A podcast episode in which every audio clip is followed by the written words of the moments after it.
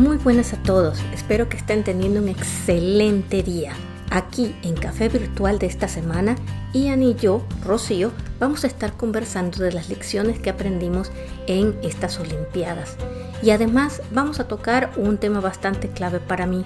Estoy en búsqueda de trabajo. Voy a contarles mm, el trabajo que me está costando buscar trabajo, algunas preguntas que he tenido durante las entrevistas, eh, los currículums, cómo mantener el, ánimo muy positivo, etcétera, etcétera. No olviden que nos pueden encontrar en nuestro correo electrónico contacto arroba café-mediovirtual.com y en el Facebook en arroba café virtual en ESP. Les dejo un pedacito de toda una larga conversación que tuvimos esta semana. Yo Eh, escuché de, de- del equipo femenil, creo que sí era de Noruega, ahorita lo investigamos, que no quiso usar bikini. Pues ya ves que el, voleibol de playa pues es traje de baño. Y ellas dijeron, no, nosotros no vamos a usar eso, vamos a usar este algo diferente y pues ya sabrás, ¿no? Eh, ¿Qué- algunos qué- a favor. ¿Qué opinas tú? contra. ¿Qué opinas tú de eso? Pues yo creo que cada quien es libre de hacer lo que quieran y al fin y al cabo pues, si necesitan competir sintiéndose ellas a gusto, pues que se vistan como ellas quieren, la verdad.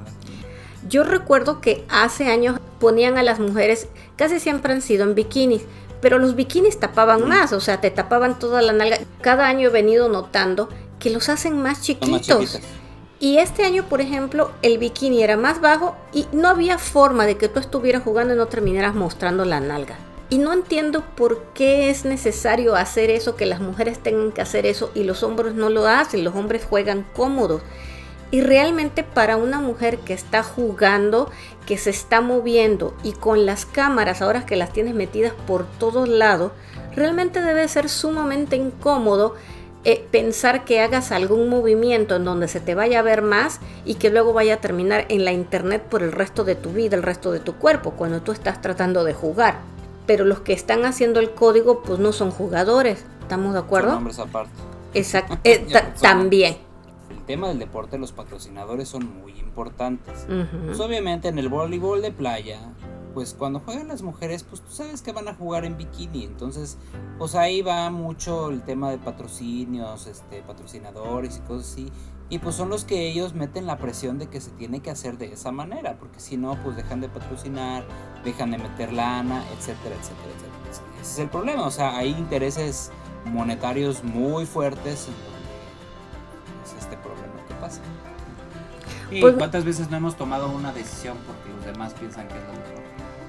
Tú sientas en lo más profundo de tu ser que no es lo mejor. Mena, te- te- tengo una historia de esas ahorita mismo. A este, ver, cuéntala. po- mira, bueno, tú, tú ya sabes, y para los que nos escuchan, yo, eh, Rocío Cabrera, pues eh, perdí mi, mi trabajo, eh, pero digamos que me tocó ser el resultado de la pandemia, ¿ok? Uno pasa, yo creo que uno pasa un, un momento de luto. De alguna manera no pensé tanto en mí y desafortunadamente al no pensar tanto en mí no negocié de mejor manera mi salida. El, el de recursos humanos dice, yo quiero una persona que diga que hace liderazgo, que haga supply chain, que haga, es- eh, ponen ciertas palabras claves. Y entonces, y, y entonces ya su computadora busca un match en algún currículum eh, que tenga esas palabras. Exactamente. Y si tú de casualidad no incluyes esas palabras o todas ellas o menos, o sea, ellos ponen 10 palabras y el, clu- y el tuyo nada más incluye dos palabras, Pues no vas a ser descarta, inmedi- descarta inmediatamente tu currículum. O sea, no hay un ser humano que vea tu currículum. Entonces, por computadora ya. todo es por computadora. Estar adaptando tu currículum para cada aplicación es un trabajo. Eh, son días de estar viendo qué le pongo, cómo le pongo, cómo lo arreglo para poder que puedas romper el sistema y que pueda alguien pueda leerte.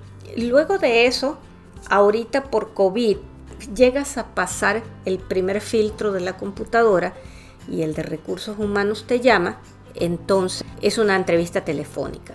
Si pasas el siguiente filtro, todo se hace vía Zoom o Teams y te vas entrevistando virtual, pero el cara a cara ya casi no se da.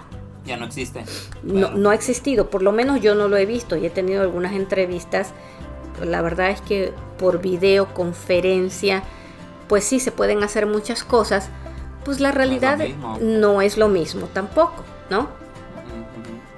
Sí, tuvimos una conversación bastante interesante que les va a ayudar a pasar un buen tiempo mientras se traslada. No se pierda nuestro capítulo de esta semana. Recuerden que sale los martes a las 6 de la mañana, hora este, y que se puede comunicar con nosotros y participar.